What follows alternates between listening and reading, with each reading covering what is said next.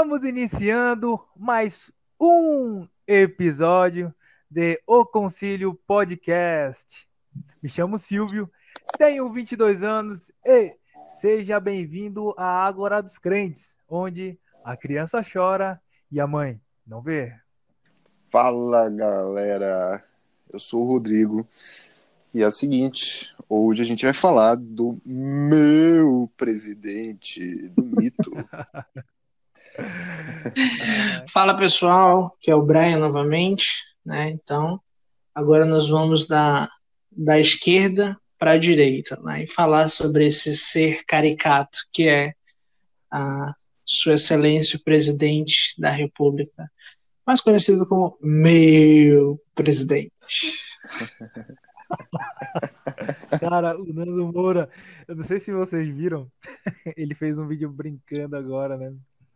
Ah, do Danilo e tal, né? Sobre todo esse, esse rolo que o pessoal tá fazendo na internet. E ele brincou com isso.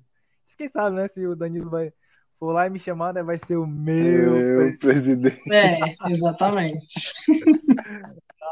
Galera, uh, estamos no nosso último personagem dessa série. Uh, que espero que você tenha né, ouvido uh, o Getúlio Vargas.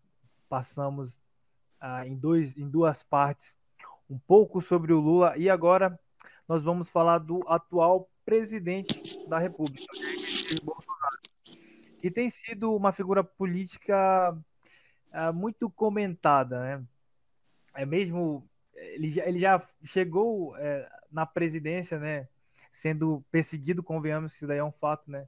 Ah, por parte da imprensa, mas até para aqueles que estavam alinhados com ele, ele se mostrou um cara ruinzinho, né? Convenhamos que é, a gente agora, do, do ponto de vista de atacá-lo, a gente está junto com a imprensa. Mas vamos lá, né? Hoje vamos tentar discorrer, né? Não sei se vai ser só em um episódio ou em dois, mas vamos de, de, discorrer um pouco aí do Jair Bolsonaro, né? Enfim, talvez como deputado, não sei se a gente vai falar, mas o nosso foco vai ser agora ele como presidente da República. Aí pode mandar as tretas aí, Rodrigo. Uh, eu vou deixar o Brian falar por último, já que ele vai abrilhantar o discurso aí logo mais. Uh, cara, o Bolsonaro é o seguinte. Eu vou fazer um resumo aqui, um resumo prático sobre o que, que eu penso de fato sobre ele. Em 2018, né, na, na última eleição, é, simplesmente não, não tinha como votar na Haddad. Assim, isso é um, fato. Desculpa, gente, você que, que é da esquerda. É, não, tem como, sério. Não tinha como, né? Uh, eu não votei nele na época. É, eu preferi votar nulo. Hoje eu me arrependo dessa decisão. Mas, enfim, votei nulo. Uh, só que naquele momento, uh, o Bolsonaro era o típico cara que ninguém, ninguém conhecia, ninguém fazia a menor ideia de onde que surgiu, de onde que veio, o que, que tinha feito. E por apoio público, né, as pessoas o levantando. Depois da entrevista dele com o Nando Moura, se eu não estiver enganado, antes da entrevista ele tinha 10 mil seguidores, algo do tipo. Sim, 10 mil. O próprio Nando fala isso. Depois ele bombou, estourou em tudo que é lugar e tal, virou uh, o presidente da República. A ideia aqui é muito simples. Primeiro, se você acha que o, se você achava, né, ou acha ainda, que o Bolsonaro era diferente, é só pensar que ele foi deputado por 30 anos. 30. Gente, 30 anos. Desculpa, se você está escutando e acha que um político por 30 anos que não teve destaque nenhum em absolutamente nada, gente. Se você acha que esse político era capaz de ser um, presidente incrível, diferenciado, é, realmente não, não tem não tem escapatória para você. Assim, eu não tinha esperanças exageradas sobre ele, mas também não achei que fosse chegar a esse ponto que estamos hoje, né? Então, depois desse, desse tempo de mandato agora, a, a minha visão é que ele traiu tudo o que ele em algum momento demonstrou é, acreditar ou defender em algum nível. É, por exemplo, ele sancionou o juiz de garantias, sancionou o fundão eleitoral, aquele mesmo fundão lá, acho que chega no valor de 2 bilhões de reais, algo do tipo, que é para aparecer políticos aparecerem fazendo piadinha em propaganda na TV, né? E você paga por isso. Você que está escutando e nós três aqui que estamos no podcast, pagamos para político fazer piada em propaganda. Por causa desse fundão assinado pelo Mito, meu presidente. Uh, a ideia é a seguinte, entre outras coisas, uh, essa emenda do juiz de garantias era do Freixo, uh, do PSOL, e eu não vou nem entrar aqui em argumentos sobre o PSOL, realmente, dispensa comentários.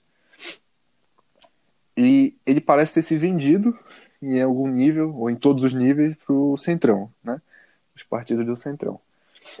Então a minha visão é, dele sobre hoje é impeachment. É simplesmente isso. Eu não tenho o que falar a favor dele. E eu posso afirmar com toda tranquilidade, porque isso é responsabilidade dele, principalmente, que várias pessoas morreram e continuam morrendo até hoje porque ele não comprou vacina. Hoje ele chega e diz que é defensor das vacinas, que ele vai comprar, ou já está comprando, etc. Mas ele já teve a oportunidade de comprar antes.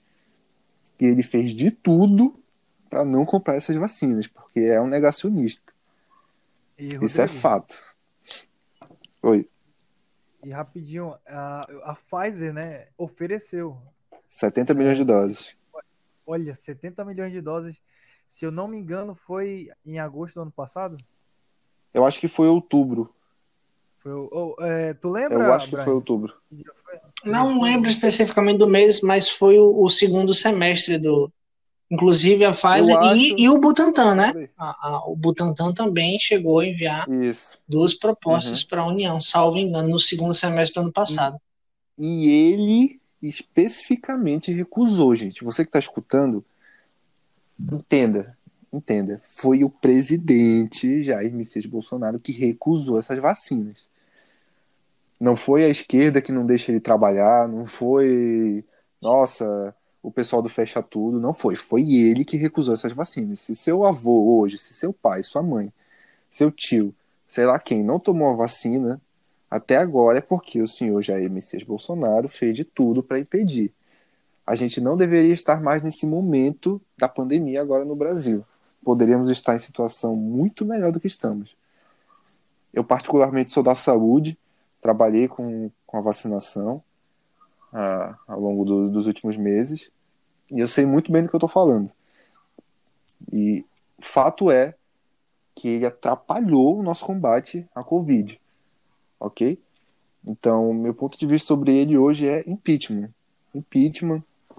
E um outro detalhe interessante, falando aqui do ponto de vista liberal, né? Uh, ele se diz um liberal. Beleza. Uh, existem empresas que não dependem do Congresso para serem privatizadas. Basta o mito pegar a caneta dele e assinar a privatização. E ele não fez isso. Né? Juntamente com a noiva, né? o Paulo Guedes. Eles têm um casamento aí, ou tinham, sei lá o que aconteceu. O Paulo Guedes virou um capaz, como 90% dos ministros viram. Né? E até no ponto liberal do governo ele não conseguiu trabalhar, gente. Então, assim, perdão, você que acha que eu tenho que ser moderado, que eu tenho que dizer, não, tem outras soluções. Para mim é impeachment. Simplesmente, ele é um servidor público e se como servidor público ele não está atendendo às necessidades da população, ele tem que ser impeachment. É simples assim. É, pode parecer muito muito abrupta a minha posição, mas é, veja, eu como cristão devo honras ao Bolsonaro, então não vou ficar aqui xingando, ficar falando da família dele, enfim, não vou fazer isso. Mas, assim como eu devo honrá-lo, eu devo cobrá-lo. Ele está lá para me servir, porque ele é presidente da República e ele tem esse dever. Já que ele não está fazendo esse dever, eu tenho total direito de vir aqui e falar. E se você é bolsominion e está me escutando, por favor, só não venha nos xingar nos, nos comentários, ok? A gente pode debater tranquilamente, não tem problema. Se você discorda de mim, então apresente fatos que contra-argumentem o que eu estou falando. Não venha com achismos. Tudo que eu falei aqui até agora foram fatos. Ele sancionou o juiz de garantias, ele sancionou o fundão eleitoral, ele colocou um petista na PGR, na Procuradoria-Geral da República, Augusto Aras. Que acabou com a Lava Jato. outras coisas. Oi? O Augusto Aras que acabou com a Força Tarefa de Curitiba. Né? Exatamente. Muito, né, Tudo é uma questão O de combate à corrupção causa e efeito. foi enfraque- enfraquecido por causa do senhor Jair Messias Bolsonaro, gente. Então, desculpa. Se você não concorda com esses fatos, apresente então contra-argumentos que vão contra esses fatos. E que eles sejam verdadeiros, que não sejam fake news de, fake news de, de WhatsApp. Tá bom?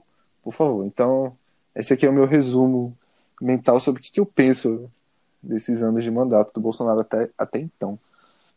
sobre Pode o falar, Messias, né? Sobre o E- Jair pois é. Messias. Isso. Brian, é, mano, dá um panorama aí pra gente, né? Acho O que, que tu pensa? Eu quero a tua opinião É, sincera, é, o cara. tu? Não, e um pouco sobre, aí rapidão se tu puder, né, é, discorrer sobre a história dele, né, pelo menos como deputado, a vida dele política, né? Eu não tenho muito o que dizer, né? Mas eu posso tentar. O, o, o Bolsonaro, como deputado, né, passou aí quase 30 anos no, no Congresso Nacional, sempre teve um, um, um papel medíocre. Né? Nunca aprovou um grande projeto de lei, nunca relatou um grande projeto de lei, entendeu? É, não não tem ali alguma, alguma história é, no, no parlamento, nunca, nunca comandou alguma comissão né, importante, como a, a Comissão de Constituição e Justiça, entendeu? Então, é, sempre pa- passou 28 anos é, como sendo ali aquele representante de uma espécie de militarismo, né? Ele sai das Forças Armadas para para se candidatar, basicamente, ganha, né, para vereador, salvo engano, passa dois anos no cargo e aí concorre a deputado federal e ganha também. E aí depois é, concorre, né, quatro ou cinco eleições, né, e permanece lá durante 28 anos. Né? Como eu falei, sempre numa uma trajetória nada é, memorável, vamos dizer assim, sempre muito medíocre, né? Às vezes que nós vimos os nomes dele, o nome dele no, no jornal, era na polêmica, né? Foi quando ele falou que não ia estuprar a Maria do Rosário porque ela não merecia, né? E nisso, isso foi 2003 ou 2004, né? Naquela famosa entrevista no Salão Verde, a, Rede TV, salvo engano, né? Quando Ah. ocorreu ali aquele episódio do Champinha, né? Que ali realmente a Maria do Rosário, pelo amor de Deus, né? Defender aquilo dali, era menor de idade, aí sempre quando ocorre um, um crime de alta repercussão, onde o protagonista é um menor de, de idade, sempre vai, vai para o parlamento, volta para o parlamento, aquela discussão a respeito da maioridade penal, né? E aí, naquela discussão a respeito do caso do Xambinha, que é um caso, um caso horrendo, né? É um caso horrível de se lembrar, né? Sequestrou, o Champinha sequestrou o, o, casal de namorados, matou o namorado dela, estuprou a, a vítima por é, vários dias seguidos e depois a matou com uma faca seca. Esse é o Champinha, né? Um, um filho do diabo, não tem outra é, denominação, né? E ali, pelo amor de Deus, né? Mas aí, então, então o Bolsonaro ele é conhecido só pela polêmica, né? Aí depois, anos depois, acho que foi 2013, eu acho, anos depois ele, ele repetiu esse termo, só que ele mudou um pouco. Ele disse que não ia estuprar Maria do Rosário porque ela era feia, né? E aí ele também ficou conhecido com aquela polêmica do kit gay, né? O famoso kit gay, né? Então sempre, sempre a, a fama do Bolsonaro esteve envolvida algum tipo de polêmica. Né? Na, nada assim, ó, nossa, o relator de um grande projeto de lei. Não, nunca, nunca foi. Sempre foi pela polêmica. Né? E aí a gente vem, inclusive nós falamos um pouquinho aqui no último podcast, a gente falou um pouquinho da Dilma, Né? E a gente viu no Brasil crescer aquele pensamento antipetista muito forte, anticorrupção, né? E aí o Bolsonaro foi ganhando uma certa fama por ser essa figura caricata, tá ok? Né? E aí foram começando a fazer memes e videozinhos e que colocavam óculosinhos nele, né? Só para vocês terem uma ideia, a primeira vez que o Bolsonaro veio em Manaus foi dezembro de 2015. Eu lembro muito bem porque foi no mesmo mês que o Eduardo Cunha aceitou o pedido de impeachment da Dilma, né? O Eduardo Cunha aceitou no dia 2 de dezembro e, e o o Jair Messias Bolsonaro esteve aqui na última semana de dezembro daquele mesmo mês, né? Tinha um bando de retardado lá no Eduardo Gomes gritando mito, mito, mito, né? Já estava um pouco famoso, claro, ainda não era o cara que ganhou a presidência da República, ainda faltava bastante tempo, né? Mas já tinha os seus fãs, a gente já vivia naquela época as grandes manifestações, e por isso a política já estava em alta, vamos dizer assim. A gente já tinha aqueles movimentos de direita, direita Amazonas, que ninguém ouve falar mais. Né? Um dia desse eles fizeram um, uma, uma pequena manifestação que deu 20 pessoas. Né? Tava lá o Chico, o Carpê, o Romero Reis e o Alberto Neto. Né? Fiasco. Mas foi aí, foi mais ou menos nessa época que nasceu esses movimentos de é, direita Amazonas, direita é, Minas, direita São Paulo, direita, e aí foi, né? Muito com essa ideia do bolsonarismo, né? E, e também um pouco de antipetismo, com manifestação, tudo um pouco embolado, né? E aí esse cara foi ganhando espaço, ganhando espaço, ganhando espaço, entendeu? O Nando ajudou bastante a época, né? Muita a candidatura no começo foi vista como piada, mas aí a gente tinha a a Dilma impeachmentada, o governo do Temer, que não concorreu à reeleição, o Haddad, que era um, um porte, vamos dizer assim, do Lula, né? E aí a sociedade brasileira, aquela sociedade brasileira que lotou as ruas, como nós conversamos no podcast passado, né? Aquela, aqueles, aquelas, aqueles milhares e milhares de pessoas que, que inundaram a Avenida Paulista, tinham que depositar a sua esperança em alguém, né? De que grupo, Brian, tu está falando? Eu estou falando do, dos apoiadores de Sérgio Moro, os apoiadores da Lava Jato, os contra o, PT, aqueles que eram ávidos a favor do impeachment. Né? A Dilma é, caiu pra, no primeiro semestre de 2016. Né? Então, todo esse grupo, é, Silvio Rodrigo, que, que, que lutou para o PT cair, que lutou contra a corrupção, que apoiou a Lava Jato, que foi para a rua pela condenação, pelo, pela prisão em segunda instância, pelo foro privilegiado, pelo fim do foro privilegiado, essa toda essa massa, essas centenas de milhares de pessoas tinha que depositar a sua confiança em alguém. E naquele momento, por uma série de problemas e até falta de opções, né, vinha aquele aquele deputado polêmico, aquele deputado que era 880, aquele deputado que, que o Joaquim Barbosa disse que somente o deputado Jair Bolsonaro não votou ah, com a base do governo, ou seja, aquele deputado que tinha um selo de qualidade, né, um ISO 9000 tinha. Então, então, então aí vocês vejam que é uma conjuntura. O que, o que, eu, tô, o que, que eu estou querendo dizer? Que a gente está falando de um cenário que nunca mais vai se repetir. É um cenário único. É um cenário único. Operação Lava Jato, Lula preso. O Bolsonaro tinha tudo, né? Dilma caiu, Temer não ia concorrer à reeleição. Era o cenário, era a conjuntura perfeita.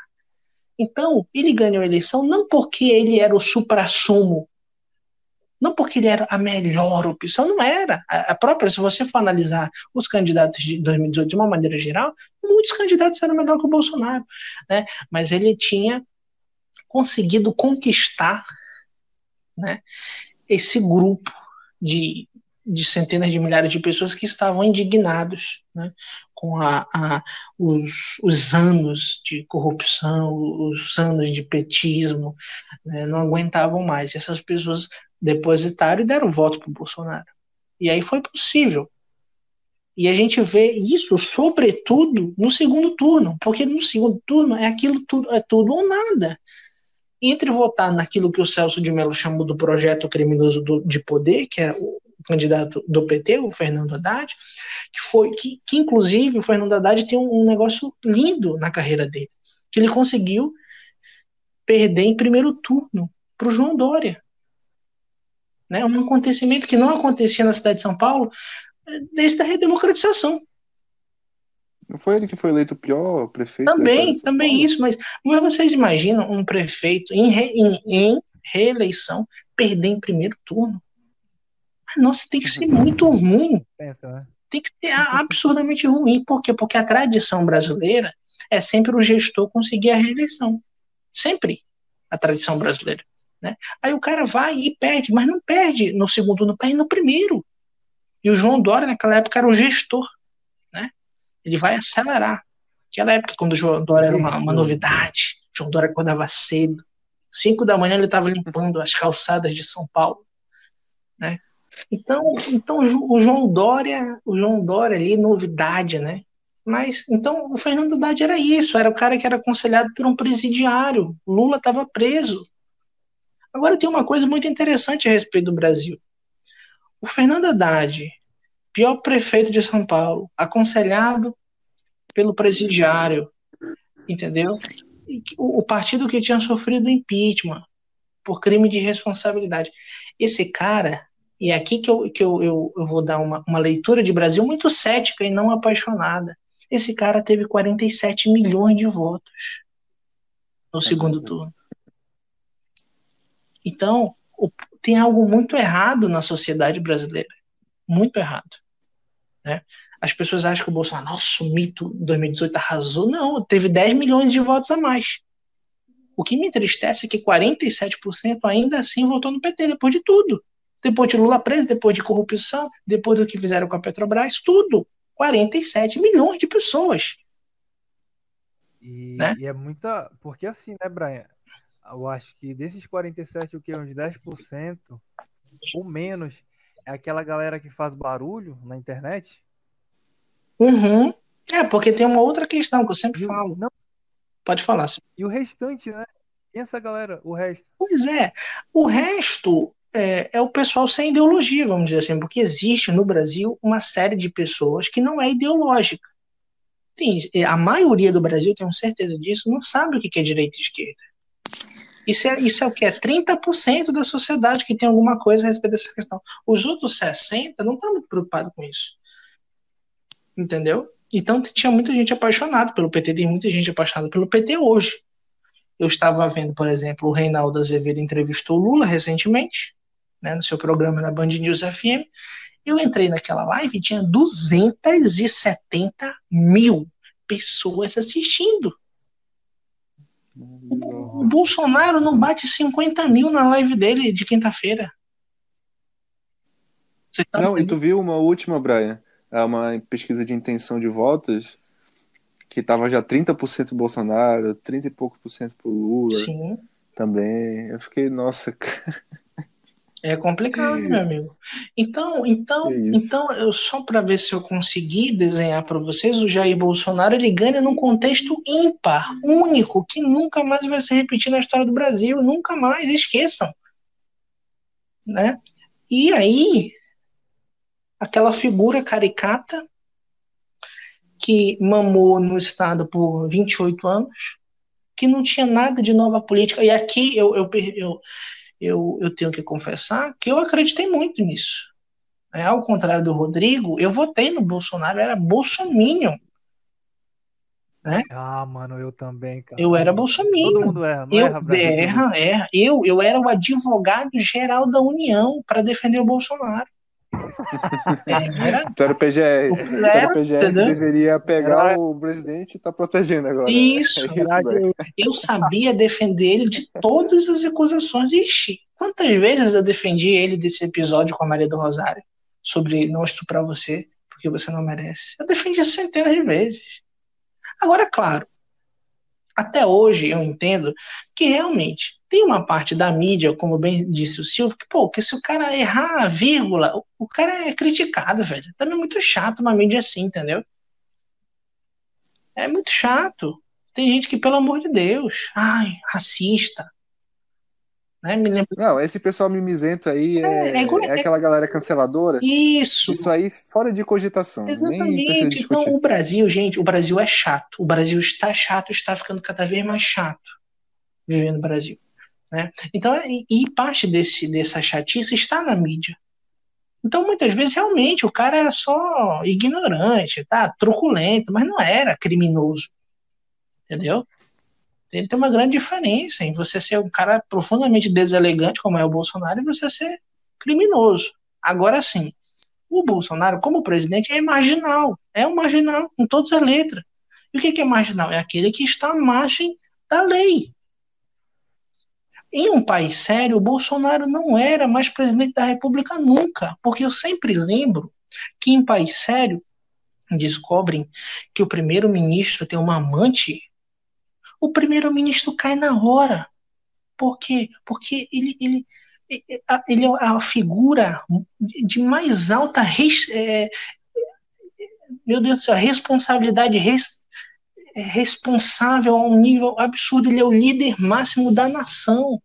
O cara, de, a, a sociedade descobre que ele tem uma amante, é como se fosse uma mancha no caráter. O, parla, o parlamento dá voto de censura no parlamentarismo, dá voto de censura no mesmo dia, e no outro o governo cai. Por quê? Porque num país sério, quando o governo, a figura central do governo não tem moral perante a sociedade, entendeu? Eu estava vendo um caso na Suécia, na Suécia, a, a, a, ah. foi, tu, tu, lembra, né, Silvio, desse caso? Sim, foi o quê? Foi a primeira-ministra, não foi? Isso, ela era a primeira-ministra e ela comprou um chocolate. Foi!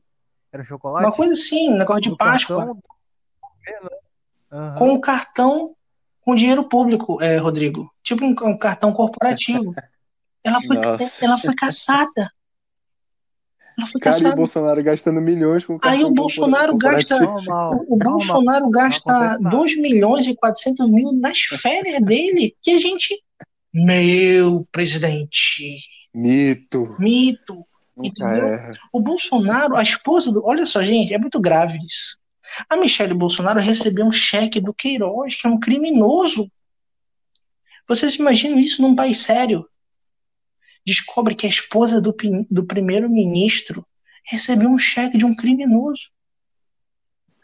É, é, motivo do parlamento exigir explicações no outro dia. Convocar, não é convidar, não, é convocar. É um absurdo.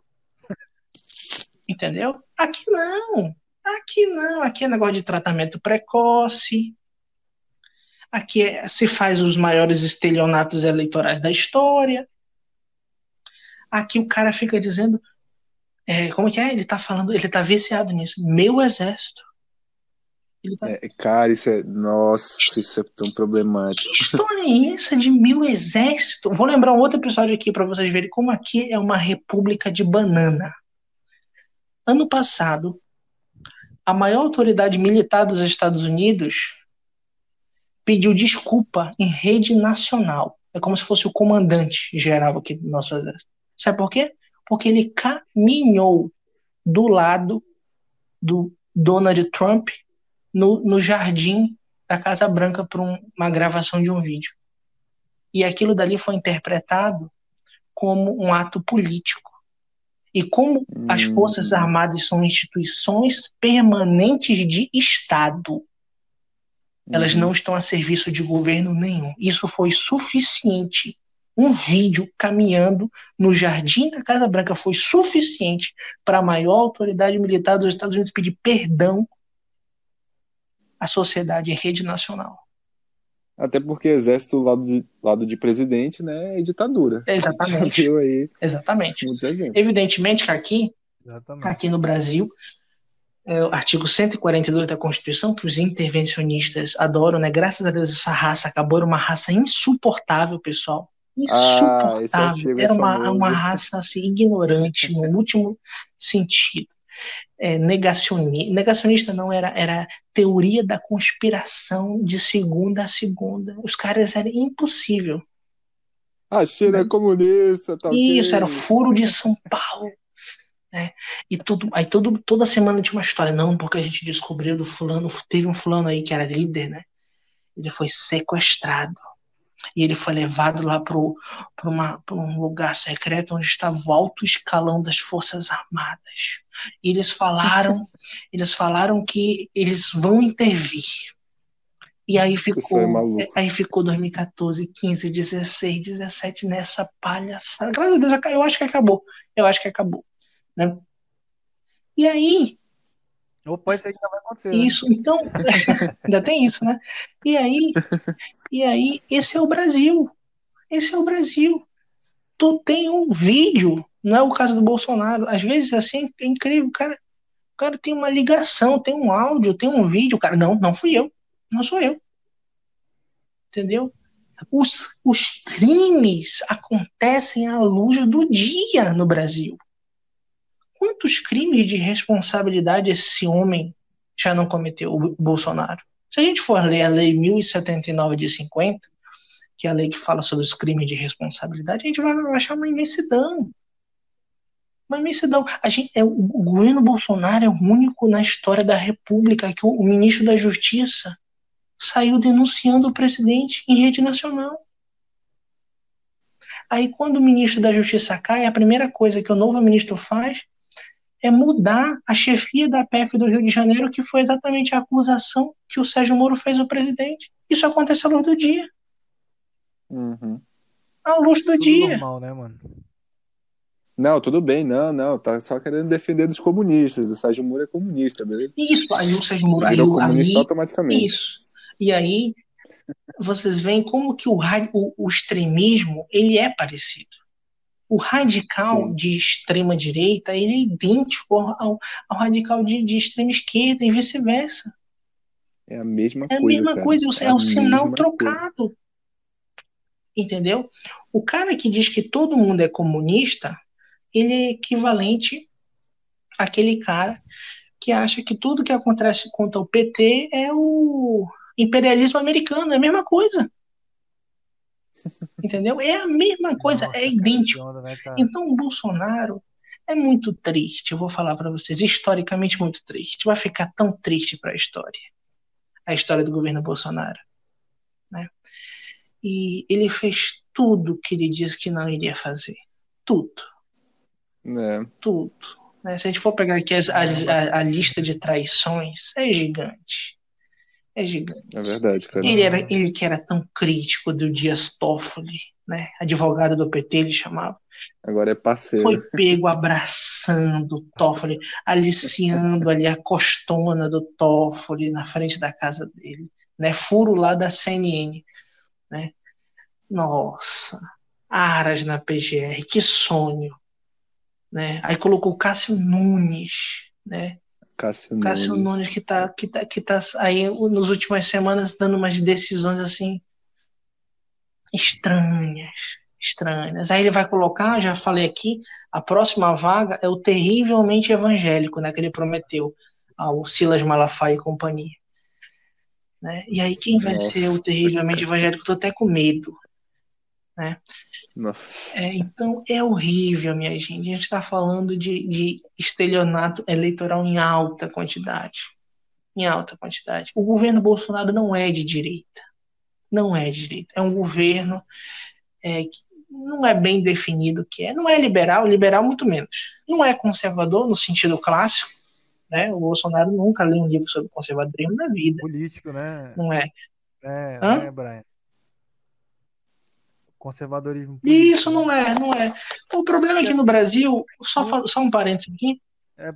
O problema é que no Brasil o pessoal acha que conservadorismo é ser contra casamento gay, aborto e, e maconha. É isso, é isso que é o conservadorismo brasileiro. Isso não tem nada a ver com o conservadorismo inglês. Né? Que eu sempre falo. O Edmund Não, e, e- e é tomado e é tomado como base o conservadorismo, ah, o conservadorismo inglês, né? Tá. Teve umas vezes que eu vi uma, umas vezes não, acho que foi uma, uma vez ou duas que o, o pessoal entrevistando o Eduardo Bolsonaro e ele fazendo a maior citação, entendeu? O David Hume, é, qual é o lá o da Revolução Francesa? É o Brian? Edmund nome Burke. dele, cara. Edmund Burke, entendeu? Fazendo uma citação de, desses, desses caras Isso. aí. E, ah, mas tem uma, uma maravilhosa que eu sempre gosto de lembrar. O Eduardo Bolsonaro nunca leu nada na vida também. É semi-analfabeto o Eduardo Bolsonaro. Né? Nunca leu. Eu lembro sempre de um episódio que eu nunca vou esquecer, vou contar para os meus netos. O Eduardo Bolsonaro estava dando uma entrevista. Aí o cara perguntou bem assim: qual é a sua referência ideológica? Aí o Eduardo Bolsonaro, muito rápido, né? Astuto. Ah, é o Roger Scruton. Né? Ah, Roger Scruton, né? O grande é, falecido esse ano, né? Mas era ali a figura conservadora no Reino Unido mais famosa, filósofo vivo conservador mais famoso também. E aí o cara assim, né? Poderia ter se contentado, mas ele perguntou qual livro assim que você já leu, tal que você pode falar, né? Aí, ah, é, é, porque eu ainda não, ainda não li, mas é aquele da capa branca. Nossa, cara. É isso, é isso que ele respondeu. Entendeu? Esse é, o, esse é o filho do presidente da República. Eu tenho o livro da, da capa branca, inclusive, que ele queria, não lembrou o nome na hora, né? né? Que é Como Ser um Conservador, né? Do Roger Scruton. E, e... Ele deve ter visto numa prateleira assim, leu Roger Scruton embaixo e falou. Não, não, ele viu, ele viu aqueles resumos de Wikipédia, né? É, provavelmente. Deu uma verificada no shopping assim, viu lá os livros. Ah, então isso daqui. É isso aqui que eu vou usar. Isso, entendeu? Então esse é o nível. Os caras são igual ao pai. E o pai é igual o Lula, que disse que preferia correr na esteira do que ler um livro. Né? O Lula e o Bolsonaro são iguaizinhos. O, o, Marco Antônio Villa foi profético quando ele disse isso antes da eleição do Bolsonaro. Eles são iguais. ambos são fruto do sistema, ambos mamam no, no Estado há décadas ambos usam do poder para se completar. Assim, o Bolsonaro trata o poder como se, ele trata o Palácio do Planalto como se fosse a casa dele. Entendeu? Uhum. A gente, existe um princípio, acho que um dos princípios mais importantes no direito constitucional, que é o princípio da impessoalidade. Uhum. Entendeu? É, é, é o cara separar, é o cara se separar do poder o cara entender que ele ocupa uma ele, ele ocupa um cargo mas, mas que aquele cargo ele tem uma importância fundamental para o Brasil entendeu? E que aqueles poderes que esse cargo tem eles têm que ser usados para para o interesse público não para o seu interesse pessoal não para o interesse da sua família Entendeu? Esse é o princípio da impessoalidade. E sabe o que, por que, que o Ramagem nunca assumiu a Polícia Federal? Porque o ministro Alexandre de Moraes disse que ele não cumpria o princípio da impessoalidade. Por quê? Porque o Ramagem é amiguinho do Flávio Bolsonaro. Hum. Né? E o Alexandre de Moraes não permitiu. Foi aí que ele falou: ele foi, foi, o dia que eu vi o Bolsonaro irritadíssimo, né? O dia que o Alexandre de Moraes impediu o seu Ramagem de assumir a Polícia Federal, né? Eu gostaria de dizer, eu, eu ainda não engoli a decisão do ministro Alexandre de Moraes. Eu ainda não engoli. Mas ele não tem que engolir, ele tem que aceitar, porque decisão judicial a gente não tem que engolir, a gente tem que respeitar e acabou. Né? Simples assim. Sim. É duro, é duro. Mas a culpa é de quem? Das instituições. Se o Supremo tem o poder que o Supremo tem nesse país, é porque as instituições permitiram. Né? E a gente fica numa entre a cruz e a, espada. Gente fica entre a né? cruz e a espada. O Bolsonaro, por um lado, é, é péssimo o STF, não facilita a nossa Isso. vida também. Mas o, o, é. modelo da tripartição do poder, ele foi pensado para um poder regular o outro. O problema Sim. é que isso não acontece na prática. Por exemplo, o Supremo Tribunal Federal tem um inquérito, que é aquele inquérito das fake news, acho que é um inquérito das fake news, é inconstitucional. Como é que funciona o, o, o, direito, o processo? O Ministério Público, ele investiga, né? Aí tem o réu e tem o juiz. Aí o Supremo resolveu inovar ele resolveu abrir o, o inquérito de ofício. E aí aquele que investiga é o mesmo que julga. Aquele que investiga é aquele é o mesmo que que expede mandado de busca e apreensão. E onde está o Senado para parar isso? Por quê? Porque a casa, segundo a própria lei 1079, tem que investigar por crime de responsabilidade também ministros do Supremo Tribunal Federal.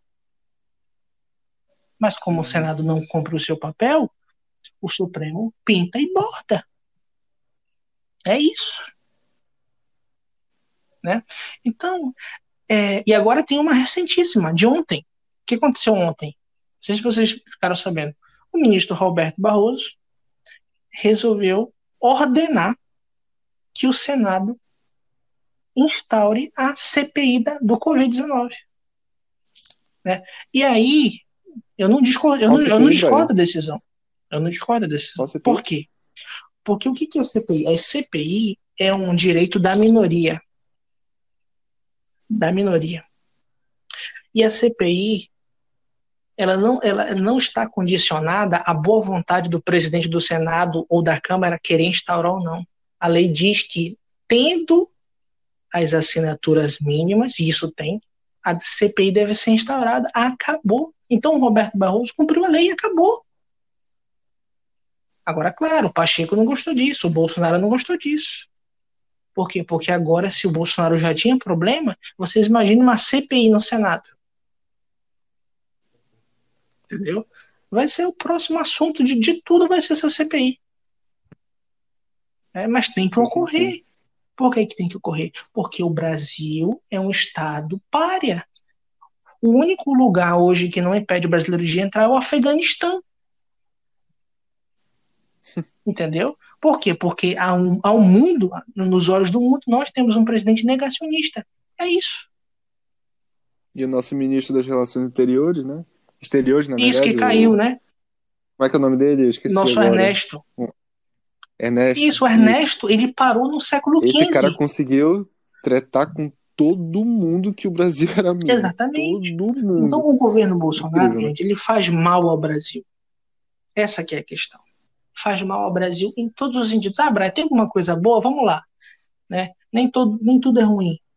Né? Tem alguma coisinha boa. Por exemplo, o trabalho do Tarcísio Gomes de Freitas, ministro da Infraestrutura. É um trabalho razoável é um trabalho que não se via nos outros governos, né, ministro da Infraestrutura. A ministra Tereza Cristina também, ao que parece, é uma ministra razoavelmente séria, que conhece a pasta. Ela é do, do agronegócio, conhece isso como ninguém. Né? O Paulo Guedes é o ministro mais apagado da história do mundo. Né? Sim. Ah, o, o, não vai não vai sair grandes privatizações do governo Bolsonaro entendeu? Eu não sei, eu sinceramente não sei porque que o Guedes não pulou fora ainda, já que ele não está como ministro, basicamente, ele está um ministro apagado, a gente nem ouve mais falar dele, né? E o governo aí vai se arrastando. E por que, que o governo ainda não caiu? Porque o, o Bolsonaro comprou o Congresso Nacional e elegeu Lira. É isso. É o que segura o Bolsonaro hoje, é isso. Uh, mas, Brian, uh, Agora, essa semana, foram privatizados algumas, alguns aeroportos. Isso, né? Inclusive o nosso Eduardo Gomes, né? Foi aí arrematado por uma empresa francesa, se eu não me engano, né? Se eu não me engano, 400 milhões, é. né? Uma coisa assim. Não chegou a meio milhão, parece. É, foi mais ou menos isso. E, e é isso, né? Mas pelo amor de Deus, são, são, são empresas, são concessões que não precisam do apoio, não precisam da autorização do Congresso Nacional para ser privatizado. Entendeu? Então, essa história, ah, o Congresso não deixa o meu presidente trabalhar, isso não existe, em certo sentido, não existe. Existe para alguns sentidos, mas nem para todos. Entendeu? E, e como eu estava falando, o, Bolsonaro, com tudo que vem acontecendo, ainda não caiu porque ele comprou o Congresso. Ele comprou o Congresso. Eu estava lendo no antagonista ontem. O governo está correndo para tentar segurar essa CPI que eu estava contando para vocês. Porque a CPI tem a potencialidade de destruir um governo, meu amigo. O pessoal, o pessoal diz, ah, é, CPI pizza. É, mas a, o mensalão foi de uma CPI. Né? Às vezes a CPI surpreende também. Uhum. E aí ele comprou o Lira, e o Lira tá fiel até agora. Volta e meia o Lira dá uma balançada, assim, né? Um dia desse ele falou que ia ligar o sinal amarelo, né? Fala em códigos, é horrorosa aquele texto, né? Ele escreve muito ruim, né? Mas, mas Mas, mas será que ele não é, não é um, um mercenário, Com Brian? certeza, o Arthur Lira é um mercenário. O Arthur Lira, gente, ele esteve em todos os governos. Ele esteve no governo do Lula, ele esteve no governo da Dilma, ele esteve, O Roberto Jefferson, ele gente. esteve no governo do Temer, entendeu? Agora ele, ele- agora ele é Bolsonaro. O Roberto Jefferson agora é ultraconservador. Entendeu? Leão Conservador, parece o Twitter dele. O nome é Leão Conservador. É, Caraca. é assim, é, é um negócio absurdo. Não tem como ser mais fake, E né? isso não tem como ser mais fake. Né? E aquele o Roberto Jefferson, meu Deus, ele defende assim, alguma, alguns absurdos. Né? Ah, vamos caçar todos os ministros do STF. Aí o Bolsonaro vai indicar os, os 11. Olha só a merda que daria. Né? Até desculpa o termo, pessoal. Quero nem imaginar isso, Né? Deus cara. me livre. Pelo Isso, isso de é um Deus. golpe. Isso, é- isso seria um golpe completo. Bom, meu povo, ah, estamos chegando ao fim de mais um episódio. É, nossa conversa foi muito rápida, né? Ah, a gente estava comentando agora aqui porque no nosso podcast a gente corta algumas partes, né? Aí o Rodrigo estava até comentando que passou muito rápido. Aí, então a gente vai finalizar. É, no caso, vai virar uma primeira parte, né? Como eu disse no início, acabou ficando que a gente vai fazer uma primeira parte. Na próxima semana a gente lança uma segunda, porque a gente ainda tem algumas coisas para comentar, né? Como por exemplo, a, a- uma última tentativa, uma última tentativa já, agora recentemente, né? É, e coincid- coinci- coincidentemente, né? Poucos dias antes do aniversário 31 de março de 64. dia de março de 64, o Bolsonaro fez uns movimentos aí no xadrez, né? Que deixou em xeque aí o Brasil, né? Mais uma vez, né?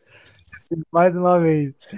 E a gente quer comentar sobre isso mais. E sobre a participação dele na pandemia, eu quero vou provar para vocês como o Bolsonaro foi o pior presidente, ou pelo menos um dos piores, no combate à Covid, gente. Olha aí, ó. Vamos conversar seja, sobre isso.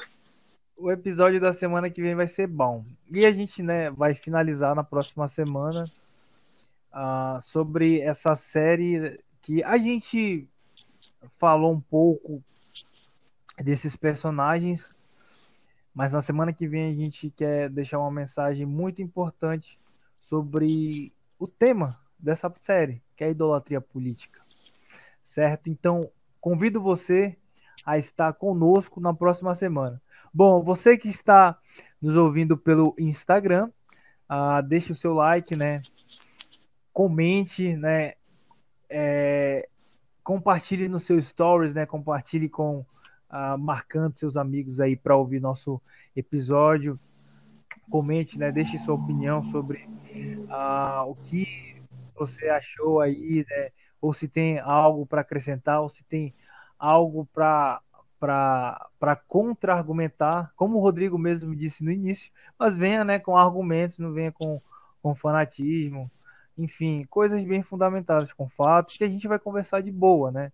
Como eu disse ah, logo no início do nosso podcast, a gente está aqui para ter um debate civilizado e não um, uma, uma conversas de, de lacração, de cancelamento. A gente realmente quer, quer, quer conversar, sabe? É, E não ter esses papos aí que, que só vem para lacrar, para dizer que você é o melhor, que aquele famoso discurso de, de nós contra eles e tal. Não, vamos conversar com pessoas a respeito desses fenômenos que tem, que estão presentes né, no cenário político brasileiro.